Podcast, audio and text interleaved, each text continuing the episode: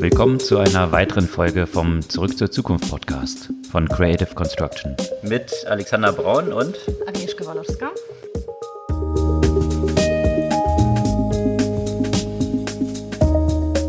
Was gab's Neues letzte Woche?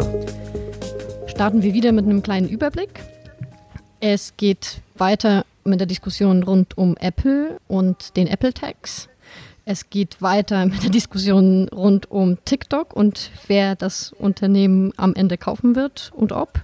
Robinhood hat eine große Finanzierungsrunde bekommen.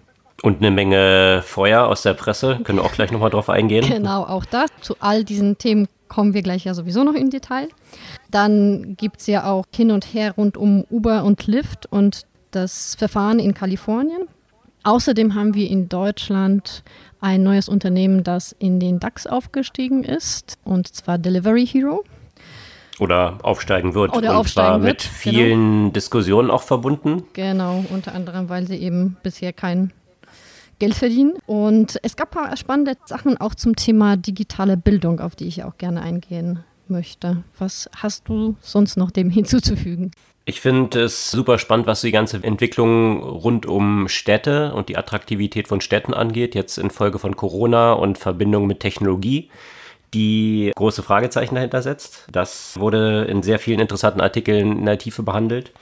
Und ja, rund um Apple und der Valuation auch noch, Mhm. ja, abgesehen vom App Store, wurde ja dann neuer Rekord gebrochen als wertvollste Company in so kurzer Zeit dann nochmal verdoppelt.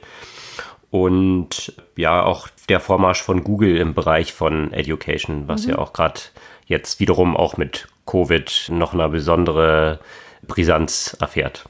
Außerdem startet in Deutschland äh, bald ein Projekt oder eine Teststudie zum Thema bedingungsloses Grundeinkommen. Also auch dieses Thema hängt ein Stück weit mit der Entwicklung rund um Corona zusammen. Bevor wir jetzt loslegen, wenn ihr mal auf Abonnieren klickt, dann werdet ihr unseren Podcast ja auch immer bei euch in dem Player haben und außerdem erfahren noch mehr Leute davon. Von daher, wenn euch das gefällt, was wir hier so erzählen, dann äh, immer gerne auf den Abo-Button klicken. Steigen wir in die Themen ein von dieser Woche. Natürlich haben wir schon letzte Woche besprochen, ne, dass viele so ein bisschen diesen Moment gewittert haben, in dem Apple ja unter Beschuss ist und nicht nur Fortnite, sondern auch viele weitere ja sich dem Apple Tax widersetzen, also diesen 30 Prozent, die Apple für jeden Einkauf der Apps, die im App Store sind, äh, nimmt. Und zwar jetzt geht es um das Thema Medien. Und zwar die großen Zeitungen in den USA, also New York Times, Washington Post, Wall Street Journal und USA Today, die alle Mitglieder der Mediengruppe Digital Content Next sind. Die verbinden sich und wollen mit Tim Cook verhandeln, was ja so die Provision von Apple sein soll. Und zwar beziehen sie sich hier auch auf den speziellen Deal, den nämlich Apple mit Amazon Prime hat, weil Amazon Prime zahlt ja nur 15 Prozent auf, auf die Revenues. Und da fällt diese Argumentation von Apple so ein bisschen aufs Gesicht, weil Apple ja immer gesagt hat, nee, nee, also wir machen ja keine Sonderregelung, jetzt auch gerade vor dem Hintergrund von Gaming und Fortnite. Alles Gleichrecht für alle und deswegen müssen alle genauso zahlen. Und dann ist jetzt eben noch nicht so lange her eben rausgekommen, dass Amazon Prime hier anscheinend so ein Special Deal hat und nur 15% zahlt.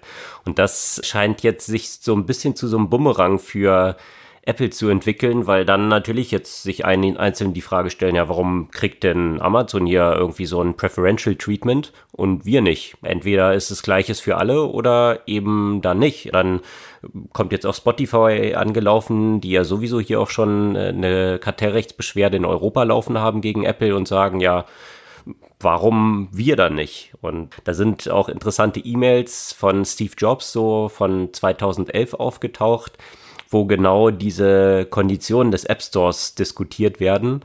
Und in dieser Diskussion dann mit einem hohen Manager von Apple auch schon ziemlich klar war, dass es natürlich eine ganze Menge Sprengkraft hat, diese ganze Thematik, und sich viele Fragen darum stellen werden, wer kann das zahlen? Warum sind jetzt genau Sachen, die in dem App Store sind, die in den Apps dann irgendwie gekauft werden, eigentlich provisionsträchtig, aber dann andere nicht. Wenn man jetzt zum Beispiel Uber nutzt, dann der Service offline irgendwie nicht im App Store stattfindet. Aber das sind halt auch so ein bisschen arbiträre Rahmenbedingungen, die einmal gesetzt wurden, wo jetzt natürlich aufgrund der Macht von Apple sich viele die Frage stellen, warum sind die eigentlich so und warum sollte das für uns nicht ein bisschen anders aussehen?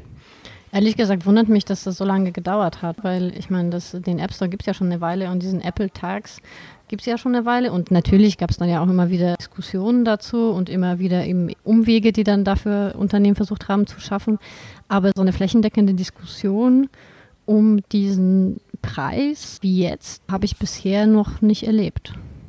Na, ich glaube, das hat schon auch ein bisschen mit dem Momentum zu tun, was man jetzt einmal hat. Also das muss auch sich erstmal über einen Zeitraum wahrscheinlich aufbauen. Steht da Tropfen höhlt den Stein. Mhm. Viele haben ja Angst gehabt, wenn sie jetzt gegen Apple aufmucken, dass sie dann entsprechend bestraft werden im App Store.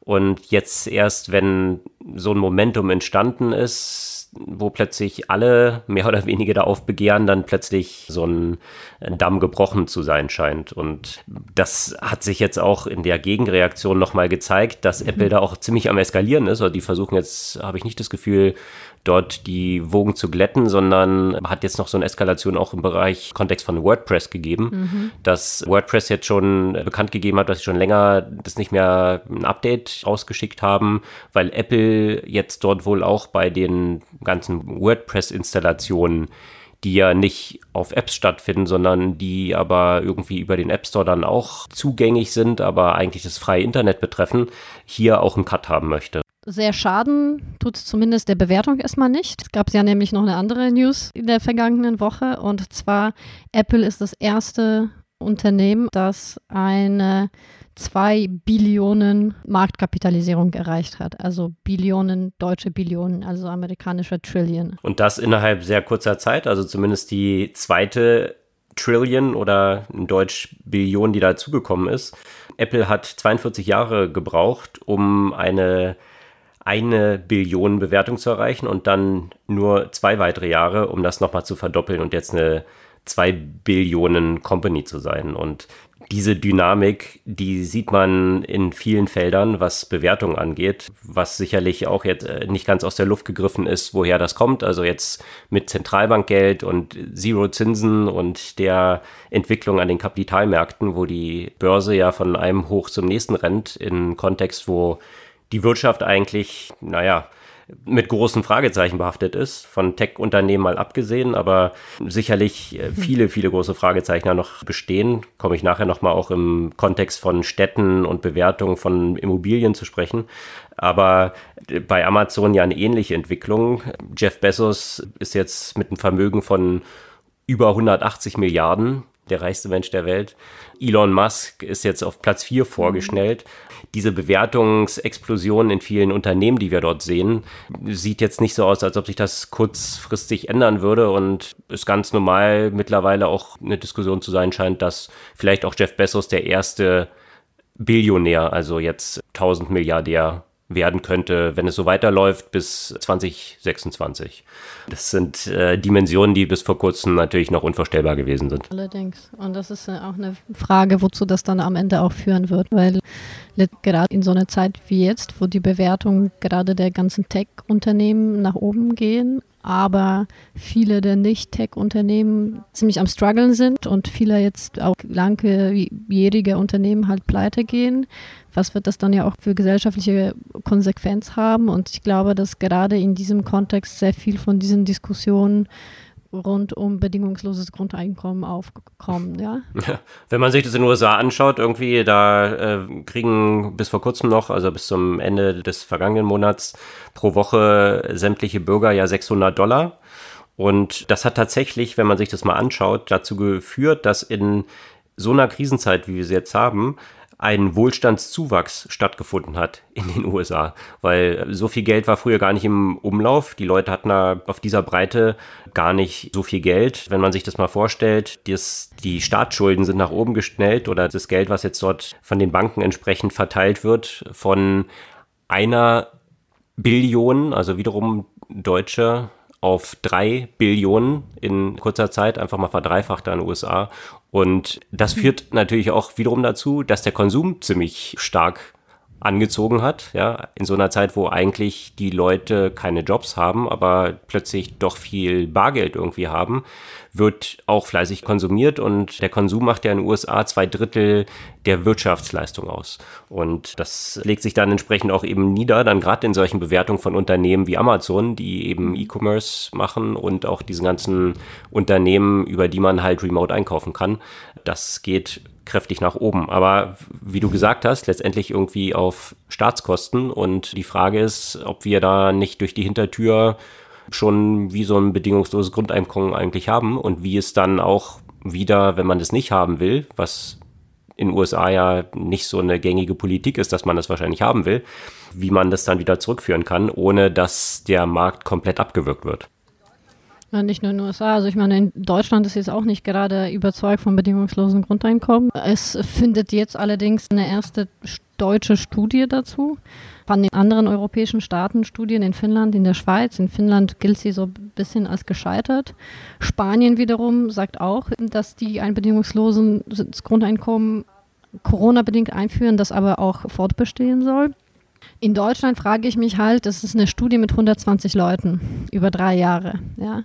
Also randomisierte Studie, so im Gegensatz zum Beispiel zu Finnland, wo tatsächlich nur die Arbeitslosen, also eine bestimmte Gruppe von Arbeitslosen das erhalten hat. Hier soll es eine möglichst große Diversität geben. Und aber trotzdem bei 120 Leuten über einen relativ kurzen Zeitraum und ohne dass sich ja quasi das Ganze drumherum halt verändert. Und da frage ich mich halt eben, wie, naja, wie signifikant solche Ergebnisse, solche Studie halt sein können. Weil was will man halt davon ablesen von dieser kleinen Gruppe von Leuten? Ich weiß es nicht. Ich meine, ich bin ja grundsätzlich ein großer Befürworter des Grundeinkommens, gerade aus der Perspektive dessen, was man in der Corona-Zeit gesehen hat, in Bezug auf die Selbstständigen, dass die auf einmal diejenigen waren, die wirklich so die Arschkarte gezogen haben und auf einmal Hartz IV anmelden mussten. Das wäre zum Beispiel nicht der Fall gewesen, wenn man so ein Instrument wie ein Grundeinkommen hätte.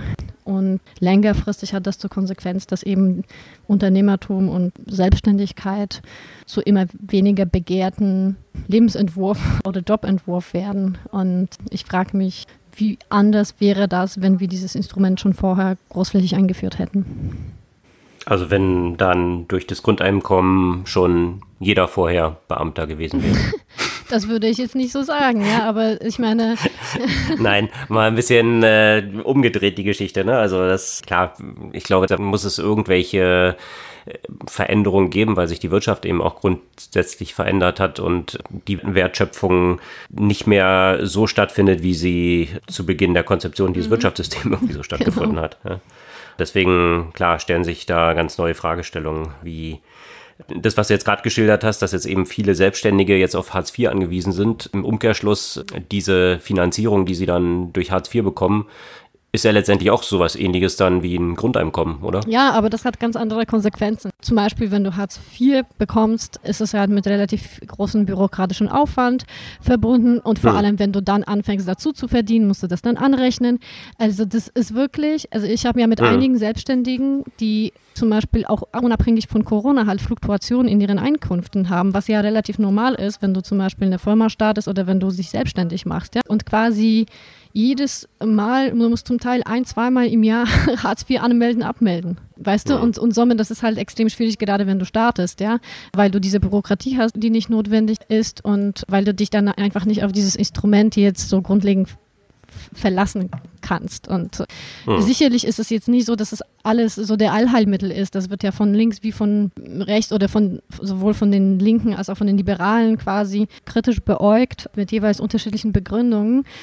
Es ist natürlich schwer zu sagen, wie dann wirklich die gesamtgesellschaftliche Konsequenzen wären, aber ich gerade von der Perspektive der Selbstständigkeit des Unternehmertums ist das meine Überzeugung, dass es ein Instrument wäre, das vielen das erstmal leichter machen würde, gerade in solchen Phasen, wo sie was aufbauen. Ja, und ein wesentlicher Faktor, ein wesentlicher Kostenfaktor für alle Leute in dieser Struktur ist natürlich Dach über dem Kopf. Mhm. Und Mieten sind ja gerade in, in all diesen Metropolen durch die Decke geschossen, ebenso wie die Immobilienpreise selbst. Und weil Städte einfach einen extremen attraktiver Raum sind aufgrund vieler Faktoren, kultureller Faktoren, der Vielseitigkeit und so weiter.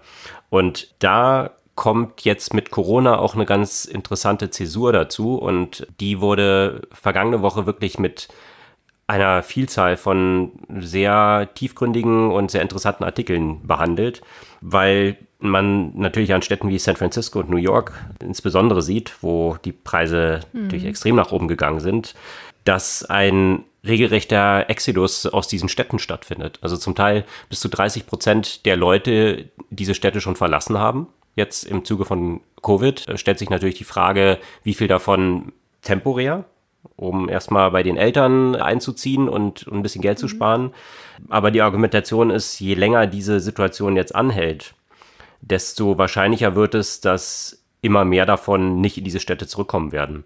Und das hat verschiedene Gründe. Es hat einerseits den äh, Grund, dass natürlich viele lokale Geschäfte dort das nicht überleben werden, wenn plötzlich die Büros die ganze Zeit leer mhm. bleiben, was sie ja noch sind. Die ganze Diskussion rund um Remote Work, wo jetzt viele Unternehmen identifiziert haben, dass damit nicht wirklich Produktions- oder nicht wirklich Produktivitätsverluste einhergehen, sondern im Gegenteil zum Teil sogar die Mitarbeiter produktiver sind, wenn sie von zu Hause arbeiten. Wenn man sich dann das Office noch sparen kann, ist das natürlich auch eine signifikante Einsparung.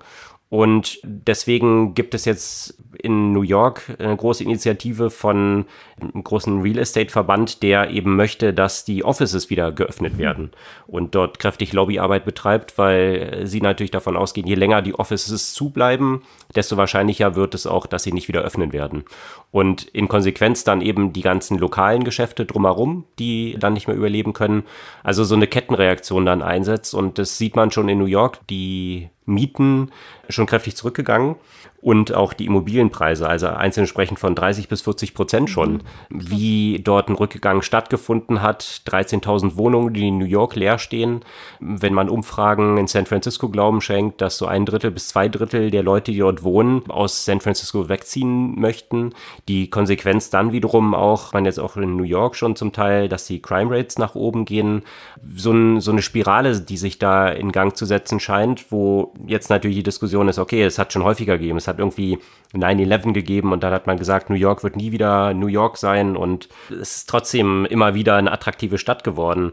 Die Diskussion, die jetzt aufgekommen ist, ist, dass man sich halt fragt, okay, was ist diesmal anders? Und was diesmal anders ist, dass es jetzt Broadband Connection für alle Leute gibt, die eben plötzlich von zu Hause in voller Qualität mit hochauflösendem Video arbeiten können und sich dort dann tatsächlich die Frage stellt, ist das Internet hier eigentlich der zentrale Faktor, der einen Unterschied macht, der eben diese Bedeutung der Stadt, die ja dadurch zustande kommt, dass viele Leute in enger Interaktion miteinander sein können, weil sie eng aneinander sind, plötzlich aufgelöst wird, weil für diese enge Interaktion sowohl fürs Einkaufen als auch für das Arbeiten gar nicht mehr die Stadt als so eine geografische Agglomeration in dieser Form notwendig sein wird interessante Diskussion. Gleichzeitig explodieren die Preise in so Second-Tier-Städten, also ein bisschen kleineren Städten oder in Vorstädten.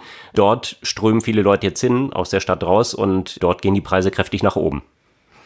Ich bin jetzt gespannt, ob das jetzt eine temporäre Veränderung ist oder ob das tatsächlich das neue Normal sein wird.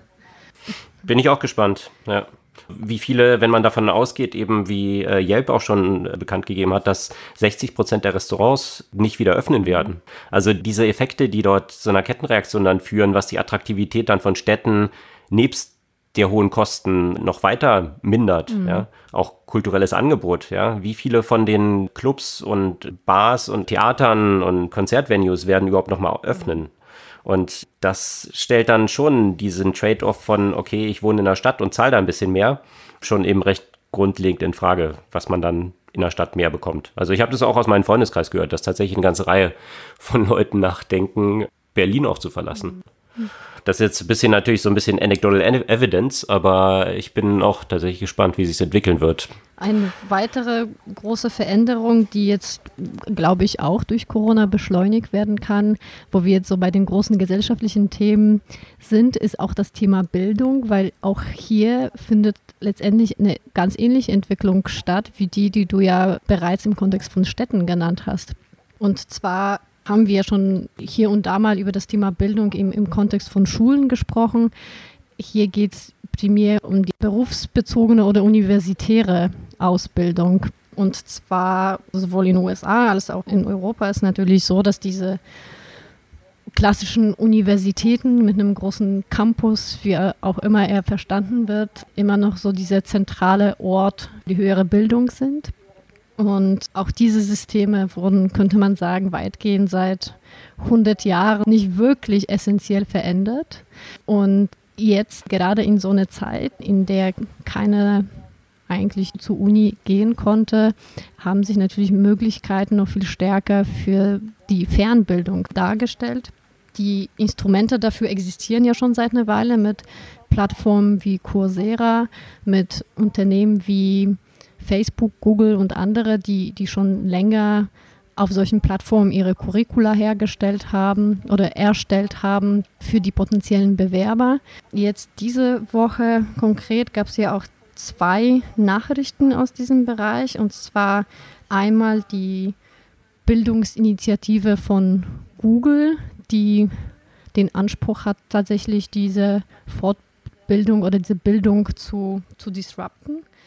College Education genau. eigentlich komplett ad acta zu legen. Und in den USA ist ja auch noch das Spannende, die Kosten auch noch, die mit so einer Absolut, Bildung verbunden ja. sind. Ne? Da sind wir hier noch ein bisschen im Schlafenland ja dagegen unterwegs, was die Leute dafür zahlen müssen. Und das lässt die Frage dann neben der örtlichen Erforderlichkeit natürlich noch viel brisanter mhm, werden. Absolut.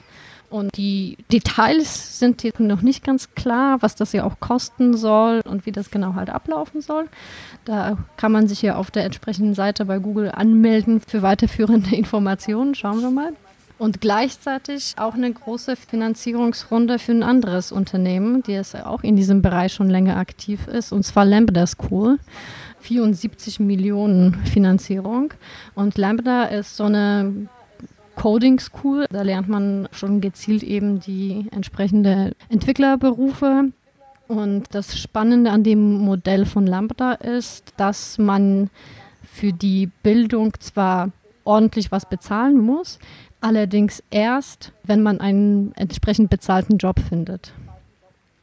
Also Upfront ist genau. gratis, man kann diese Schule belegen, muss halt bestimmte Aufnahmekriterien erfüllen und Lambda geht dann eben davon aus, dass sie so eine gute Ausbildung liefern, dass die Leute dann in hochbezahlten Jobs bei Google, Facebook und Co. landen und dann ein Rückfluss des Geldes dann über prozentuale Anteile über einen bestimmten Zeitraum als Abgabe dann zurückfließen. Also quasi ein also anderes, also sicherlich ein, ein ganz, ganz, anderes Modell, ne? Also nicht dieses. Genau, umgedreht sozusagen, ne? Was dann, wenn ich den Impact tatsächlich daraus ziehe durch die Bildung und der monetär sich dann auch niederschlägt, dass dann die Education oder die, die Schule, die das ermöglicht hat, dann auch eine Beteiligung daran bekommt, aber nicht umgekehrt mhm. upfront, dass die Leute sich verschulden müssen und noch gar nicht wissen, ob sie nachher überhaupt einen Job haben. Was natürlich auch so eine gewisse Möglichkeit bietet, gerade für Leute, die sich eine klassische Fortbildung halt eben nicht leisten können, ohne sich zu verschulden. Also könnte diesen Jobmarkt ja auch entsprechend auf mehr Leute öffnen.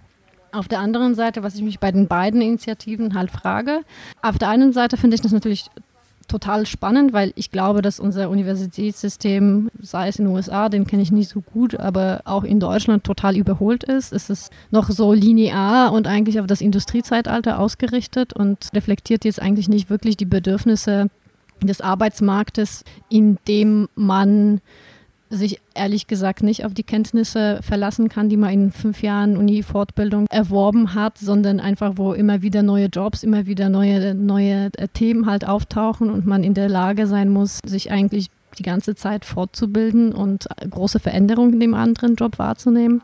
Also das, das finde ich natürlich äh, spannend. Die Kurse sind ja auch in der Regel deutlich kürzer eben als eine klassische Universitätsausbildung. Die, die ganzen Google-Zertifikate oder Fortbildungen sollen halt so in der Regel um die sechs Monate dauern und das sind natürlich schon relativ auch wieder klassische Berufe aus dem Digitalisierungs- oder IT-Umfeld. Ne? Das, was man da gesehen hat, war irgendwie UX-Designer, Entwickler, Project Manager. Und das eine, wo ich dann so noch so ein bisschen Bedenken habe, ist, dass natürlich, während das sehr spannend ist für diese gezielte Fachausbildung, wo bleibt so ein bisschen diese, diese Allgemeinbildung, die die Universitäten normalerweise auch vermitteln. Ja, also man vermittelt dort nicht nur Fachkenntnisse, sondern vermittelt so ein Grundniveau an Allgemeinbildung. Na, ich sehe eher Parallelen zu dem, was wir in Deutschland ja natürlich schon seit langer Zeit haben, dieser Form der dualen Ausbildung, mhm. ja, wo es ja auch darum geht, Leute ganz spezifisch für die Bedürfnisse eines Unternehmens in diesem Unternehmen zum Teil eben ja auszubilden. Berufsschule und begleitend dann äh, im Unternehmen sein. Also klar, noch ein bisschen was anderes als jetzt so Lambda School, aber geht halt schon so in die Richtung, dass man sich natürlich sehr klar an diesen Bedarf von den Tech-Companies und was die dort benötigen orientiert.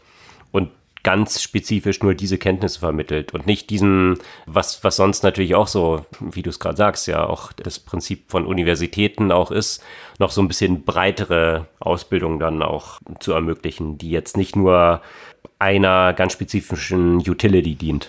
Also da frage ich mich, wie schafft man irgendwie so eine Balance, ja, weil irgendwie ich sehe, beiden Systemen haben natürlich ihre Stärken und Schwächen. Ja? Also ich meine, die Uni, äh, an der ich war, die wirklich so absolut null Praxisbezug hatte, das hat mich dann natürlich auch genervt. Auf der anderen Seite waren es natürlich viele spannende Themen, in die ich ja durch die Uni halt eben auch reinkommen konnte, die ich sonst wahrscheinlich, zu denen ich sonst wahrscheinlich nicht gekommen wäre, wenn ich gleich so eine Art ja, fortgeschrittene Ausbildung zu einem bestimmten Job gemacht hätte, wie das, was jetzt Google anbietet was wahrscheinlich auch einer der größten Helden aus der Region, Steve Jobs, sofort unterschreiben würde, der ja, wie er selbst beschrieben hat, der eine ganze Menge Sachen gemacht hat und sich in einer Reihe von Sachen ausgebildet mhm. hat, die eigentlich überhaupt keinen Sinn hatten und erst im Nachhinein sich dann genau. identifiziert hat, was eigentlich der Sinn der Sache mhm. war.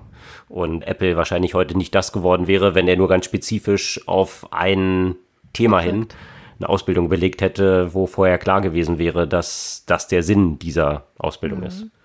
Ja, ja, sicherlich äh, ein spannendes Thema, spannende Entwicklung auch, aber, aber auch hier der Druck durch Covid natürlich. In den USA hat man jetzt auch versucht, die Colleges ja wieder zu eröffnen und damit, da stehen ja auch viele vor dem Bankrott klar, irgendwie große Universitäten jetzt noch weniger, die Ivy League Schools, aber viele dazwischen, die sowieso schon ein bisschen wackelig waren, wenn jetzt die Leute gar keinen Sinn mehr sehen, dort die Gebühren zu zahlen, weil sie ja sowieso nicht vor Ort sind und noch in den Dorms übernachten, dann ja, stellt sich dort die Frage, was überhaupt die Existenzberechtigung davon ist wenn diese ganzen Klassen eben remote mhm. geführt werden und dann natürlich ein starker Preisdruck jetzt entsteht. Und diese Diskussionen sind dort im vollen Gange, wo jetzt Studenten dort eben auf die Barrikaden gehen und sagen, dass sie nicht gewillt sind, so viel Geld dafür zu zahlen. Ja. Das ist ziemlich im Fluss dort, ne, was die Zukunft von vielen Colleges und der Ausbildung und der Universitäten dort angeht. Mhm. Was auch im Fluss ist, ist die Zukunft von Uber und Lyft und deren Geschäftsmodell, vor allem aktuell in Kalifornien. Da haben wir ja letzte Woche schon mal kurz dazu berichtet, müssen wir jetzt auch nicht mega in die Details gehen. Die führen deren Geschäft erstmal weiter fort. Ne? Da gab es ja einen Gerichtsentscheid, der die Mitarbeiter oder die Fahrer als Mitarbeiter klassifiziert hat und den quasi nicht mehr erlaubt hat, in diesem Status der Contractor das Geschäft fortzuführen. Also mit den Konsequenzen von Sozialabgaben genau. und Krankenversicherung und all den Themen, was natürlich kostenseitig für Uber und Lyft, wo sie eh schon Geld verlieren mit jeder Fahrt, überhaupt nicht interessant ist. Und die haben erstmal angedroht, dass die das Geschäft komplett einstellen in Kalifornien. Und jetzt hat man sich erstmal temporär geeinigt, dass die die dürfen ja auch natürlich noch Einspruch einlegen, dass in einer weiteren Instanz dagegen ankämpfen und bis das der Fall ist, dürfen sie erstmal deren aktuelles Modell fortführen, damit das erstmal nicht geschlossen wird, weil das natürlich auch wieder sehr viele Konsequenzen auch für die Fahrer hätte und die Arbeitslosigkeiten, die Arbeitslosenzahlen. Erst so ein Zwischenstatus, der dort herrscht. Und das ist ja auch genau, was Uber und Lyft versuchen zu mobilisieren, also die Fahrer mhm. selbst, dass die auf die Barrikaden gehen und deswegen auch diese harte Haltung, dass sie sagen, okay, dann machen wir das Geschäft in Kalifornien eben dicht um hier diesen Druck aufzubauen. So richtig leisten können sich Uber und Lyft nicht, sich aus Kalifornien okay. zurückzuziehen, weil es einer ihrer wichtigsten Märkte ist.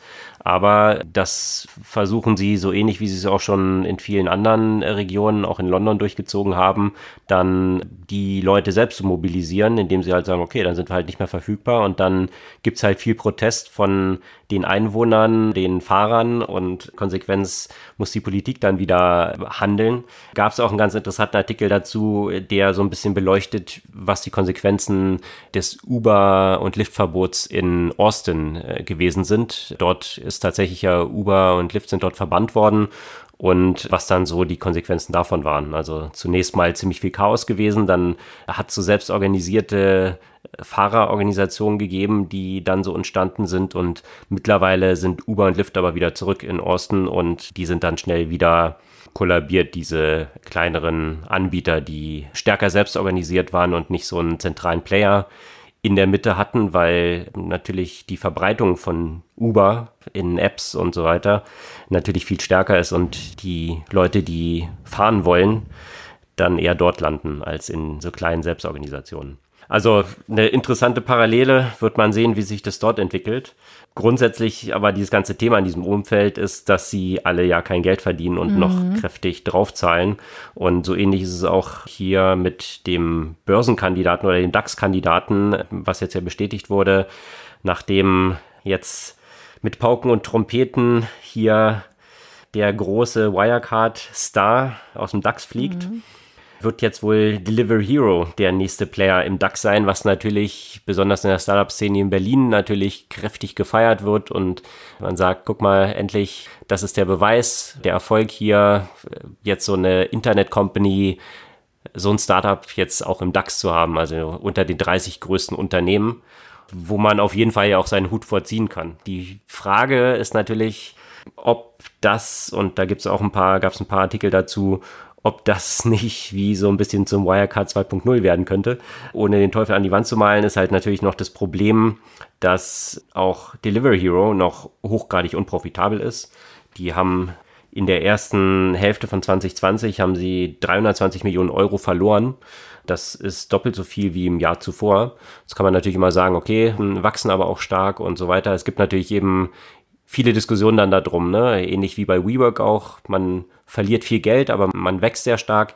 Die Frage ist halt, ob die Unit Economics dort in eine Richtung gehen, dass man dann irgendwann dort mal Geld verdienen kann. Und das ist tatsächlich noch nicht bewiesen in diesen Geschäftsmodellen. Also häufig versuchen die das dann Richtung Eats, auch Uber ja in diese Richtung zu bewegen, was dann so ein bisschen wie Deliver Hero ist. Aber auch dort wird noch viel Geld verloren. Also von daher wird sich noch zeigen müssen, ob diese Unternehmen tatsächlich auch irgendwann profitabel sein können. Mhm.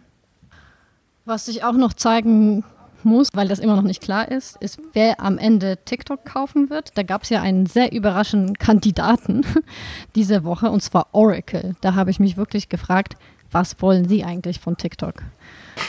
Haben sich wahrscheinlich gedacht, wenn so eine andere Business-Software-Company wie Microsoft schon sagt, okay, das will ich kaufen, dann konnte Larry Ellison mit der längsten Yacht der Welt natürlich auch nicht zurückstecken und musste dann auch sagen, dass er da seinen Hut in die Arena wirft. Also bin ich mal also Gegensatz, wie, wie Oracle da genau zusammenpassen, aber Im naja. Gegensatz zu Twitter könnten sie sich das wahrscheinlich leisten. Aber was ich mich da... Ob sie die DNA dafür haben, ist eine andere Frage. Ja, aber ja. eben, apropos dieses DNA, ja, was, was ich mich gefragt habe, ne, ist, warum erwägt zum Beispiel Amazon das nicht? Weil das ist quasi so das einzige Puzzlestück, so ein Social-Aspekt, was in diesem ganzen Amazon-Imperium eigentlich noch fehlen würde. Na, vielleicht hat Jeff Bezos keinen Bock, sich diese ganzen Social Trouble-Geschichten ans Bein zu binden, äh, wo mhm. eben viele sich jetzt auch schon fragen, ob Microsoft wirklich in dieses Schlangennest treten will und sich diese Diskussion, mit denen jetzt Facebook tagtäglich konfrontiert ist, das zu managen. Das ist sicherlich schon eine große, ja, ein großes Risiko. Mhm was dann besteht mit politischer Einflussnahme oder eben nicht oder dann doch und all diesen Aspekten, die mit so einer Social-Plattform in Verbindung stehen wo halt viele sagen, da sollte eigentlich auch Microsoft tunlichst die Finger von lassen, sich dort in dieses Kreuzfeuer zu bringen. Ich weiß nicht, ob da Jeff Bezos das vielleicht als so einen Verhinderungsgrund dann nennen würde, warum er keine Lust hat, sich das ans Bein zu hängen. Außerdem hat er die ganze Zeit Beef mit Trump, jetzt auch wieder um das Thema Postal Services, wo der Trump ihm die ganze Zeit ja auch vorwirft, dass er quasi mit Amazon daran schuld ist, an den aktuellen Problemen, die die Post in den USA hat und so weiter. Mhm. Nee, ich bin ja nur so, so, so darauf gekommen, weil es gab einen ziemlich interessanten äh, Beitrag, der in die Tiefe geht der das ganze Amazon-Umfeld gerade im Kontext von Financial Services evaluiert hat. Dieses ganze Amazon-Universum, was aufzeigt, dass Amazon jetzt eigentlich schon eine Bank ist und wie viele unterschiedliche Aspekte. Und dann habe ich direkt danach diesen Beitrag über TikTok gelesen und dann dachte ich, okay, die haben hier schon Bank, E-Commerce, Streaming, dies, also die haben quasi alles und das Infrastruktur. Infrastruktur ne? Und das Einzige, was sie eigentlich nicht haben, ist halt so, so ein Social-Aspekt. Aber dieses, mhm. also wir teilen diesen Beitrag, weil hilfreich ist, sich eher visuell anzugucken. Aber wie viele einzelne Finanzinstrumente da jetzt schon bei Amazon eingebunden sind, sowohl in Richtung Endkunde als auch in Richtung Merchants. Das ist echt schon eine spannende Geschichte. Und eine spannende Erweiterung des Geschäftsmodells von Amazon, die eben de facto, wie du es gerade gesagt hast, schon längst eine Bank sind. Und ja, das natürlich mit Scale und mit Kundeninformationen dahinter richtig befeuern können. Und da werden wir sicherlich noch eine Menge Absolut. sehen. Da bin ich ganz fest von überzeugt. Absolut. Bezüglich Geschäftsmodell gab's, hatten wir vorhin ja schon erwähnt und beim, äh, in der letzten Podcast-Folge auch schon ein bisschen diskutiert.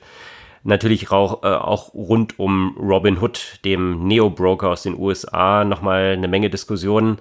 Die äh, sind mit einer neuen Investmentrunde, haben sie zunächst mal Schlagzeilen gemacht, haben nochmal, ich glaube, 200 Millionen eingesammelt und die Bewertung innerhalb eines Monats wohlgemerkt um nochmal 2,3 Milliarden gesteigert auf jetzt über 11 Milliarden. Also hatten gerade vor einem Monat hatten sie ersten Investmentrunde und in diesem kurzen Zeitraum nochmal 2 Milliarden an Bewertung zugelegt. Das natürlich auch vor dem Hintergrund der sehr vielversprechenden Zahlen äh, der Aktivität von Nutzern auf der Plattform und da gab es auch das, was wir ja auch schon mal diskutiert hatten, jetzt ein paar dieses Modell in Frage stellende Artikel. Also unter anderem ein Wall Street Journal, ein langer Bericht dazu rund um dieses Thema wie einfach darf Usability in so einem Kontext eben sein, mhm. wenn es um das Handeln von Finanzinstrumenten geht. Das hatten wir schon vor ein paar Monaten mal angesprochen, mhm. diese Fragestellung, die auch super spannend ist, weil das Grundprinzip von Usability natürlich ist, don't make me think, also mach so einfach wie möglich, damit ein Nutzer gar nicht nachdenken muss. Und das scheint eben ja Robinhood ganz gut zu machen, teilweise aber auch noch ein bisschen mehr als gut, sondern halt auch äh, mit Dark Patterns, wie halt einzelne Sachen dort funktionieren, also sprich, dass es viel einfacher ist, einen Kauf abzuschließen, als ihn wieder abzubrechen, wenn man das mal begonnen hat. Sämtliche Schritte, um eine Transaktion abzubrechen, sind wesentlich versteckter als die, die fortzuführen. Und eine Reihe solcher Aspekte werden da vom Wall Street Journal genannt. Mhm. Also durchaus eine interessante Fragestellung und in einem läng längeren anderen Artikel dann auch nochmal das Geschäftsmodell ein bisschen durchleuchtet. Das hatten wir ja schon gesagt. Die Trades sind eben gratis ja auf Trade Republic hier in Deutschland auch, aber in Robinhood in den USA. Und das Geschäftsmodell basiert auf Pay for Order Flow, also eben sogenannte Market Maker bezahlen Robinhood dafür, dass sie die Orderdaten an sie weiterleiten und sie diesen Handel dann ausführen. Und dafür kriegen sie halt eine ganze Menge Geld jetzt zusammengenommen, die an Robin Hood fließen und deswegen natürlich auch diese Bewertung. Ist vor dem Hintergrund aber ein bisschen fragwürdig, weil diese Market Maker dadurch sehr viel Insights bekommen und die verdienen so ein bisschen daran an den Spread von Kauf- und Verkaufskursen, ja, aber auch vor allem daran, dass sie einen Einblick haben, wenn du jetzt eine Stop-Loss-Order reinsetzt, ja, also für eine Aktie willst du automatisch verkaufen, wenn sie unter einen bestimmten Preis fällt, dann ist das natürlich eine sehr interessante Information für so einen Market Maker, weil wenn Sie gebündelt diese Informationen bekommen, dann wissen Sie, an welchen Punkten ein ziemlicher Drop von der Aktie ansteht. Ja, wenn wir wissen, irgendwie bei Kurs 35 gibt es sehr viele von solchen Stop-Loss-Orders, dann wissen Sie, dass viele Leute automatisch dann dort eben Aktien verkaufen werden und davon auszugehen ist, dass die Aktie dann fällt.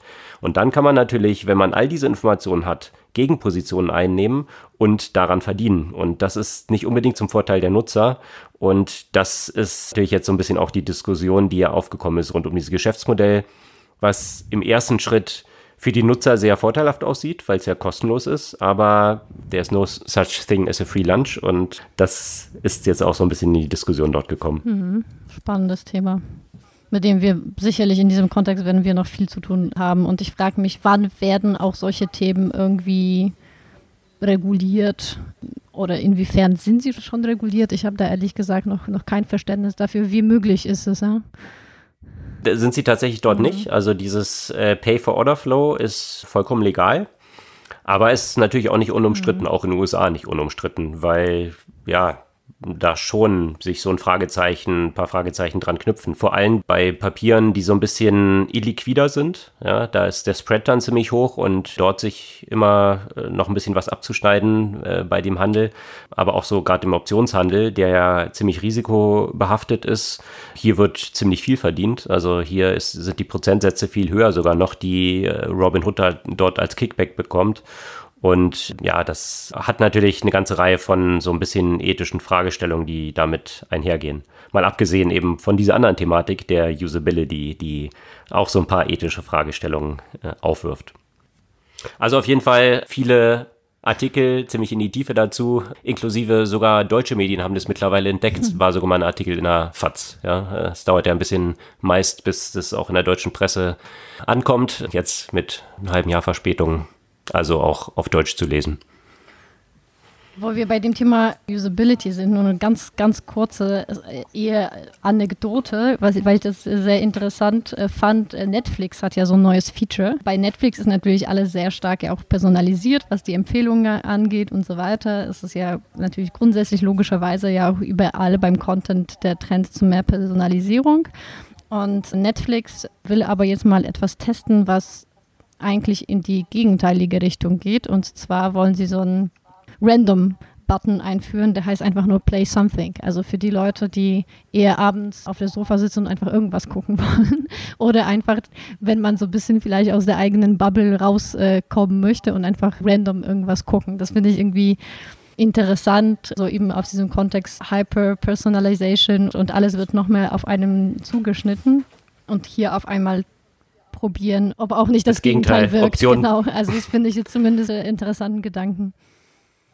Also die Option Paralyse dort hingegen aufzulösen, also dass man das, wie man es früher vielleicht noch kennt, wenn man in die Videothek gegangen ist und da vor lauter Schränken stand und sich nicht entscheiden konnte, welches Video will man jetzt ausleihen, dass dann einfach irgendjemand es einen abnimmt und bei so viel Content wie auf Netflix ist, ist ja eben vor lauter Content es schwierig ist, sich überhaupt irgendwas auszuwählen. Also das erinnert eher so mehr so nach zurück zum Fernseher, ne? Das, weil beim Fernsehen machst du auch an und klar, du hast jetzt mittlerweile Wahl zwischen vielen Kanälen, aber da, da Aber dort hat jemand die Entscheidung für genau, dich gefällt, was dort genau. läuft. Von hm. daher, vielleicht wollen die Leute doch nicht immer die, die Entscheidung treffen, sondern einfach mal gucken, was ihm vorgegeben wird. Absolut. Was würdest du diese Woche denn als Buchempfehlung vorgeben? Ja, weil wir eben zu diesem Thema äh, Bildung auch gesprochen haben und eben das, was du erwähnt hast von Steve Jobs mit diesem sehr breiten Spektrum von Sachen, die er gelernt hat, von dem er erstmal gar nicht gedacht hätte, dass die irgendwie Sinn ergeben würden, sondern einfach so dieses ganze große Spektrum. Da habe ich schon von einer Weile das Buch gelesen, Range, Why Generalists Triumph in a Specialized World von David Epstein. Mhm. Da, ich glaube, die habe ich schon irgendwann mal vorgestellt, aber ich fand jetzt gerade im Kontext. Da geht es so um Polymorphs, also nicht um so Experten, sondern oder sehr breites Expertenwissen in ganz vielen unterschiedlichen Bereichen. Genau, so, und der zeigt, genau, so der zeigt ja in ganz vielen Bereichen, also ganz viele erfolgreiche Personen, die irgendwann mal in einem ganz spezifischen Feld sehr erfolgreich geworden sind, wie der Weg dahin war. Also von Sportlern wie Roger Federer, der relativ spät im Leben sich entschieden hat, dass er nur noch Tennis spielen wird, sondern früher ganz viele unterschiedliche Sportarten Sachen gemacht hat, über Steve Jobs und so weiter. Also Menschen, die wirklich in sehr unterschiedliche, in unterschiedliche Themen erstmal reingekommen sind, die denen aber das ermöglicht haben, dass die irgendwann mal doch ganz extrem gut in ihrer spezifischen Disziplin wurden. Also dass eben aber diese, wie soll man das sagen, also dieser Genius wird nicht dadurch entstehen, dass man die Leute, seitdem sie irgendwie zwei sind oder drei, in eine ganz konkrete Richtung treibt, sondern dass man ein großes Range eben von Themen anbietet und die daraus dann profitieren, bis sie eben das Feld gefunden haben, das, in dem sie wirklich diese Expertise haben. Also ein Loblied auf Generalisten genau. äh, entgegen der Fachidioten. Ein spannendes Buch, Range Why Generalists Triumph in a Specialized World von David Epstein. Das ist die Buchempfehlung diese Woche und ansonsten empfehlen wir natürlich auch sämtliche Artikel, über die wir hier gesprochen haben, zum Nachlesen und verlinken sie wie gehabt auf unserer Podcast-Blog-Seite und freuen uns natürlich über eure Kommentare, wie euch diese Folge gefallen hat, was euch noch interessieren würde, worüber wir mal sprechen sollten und freuen uns auf die kommende Bis Woche. Dann.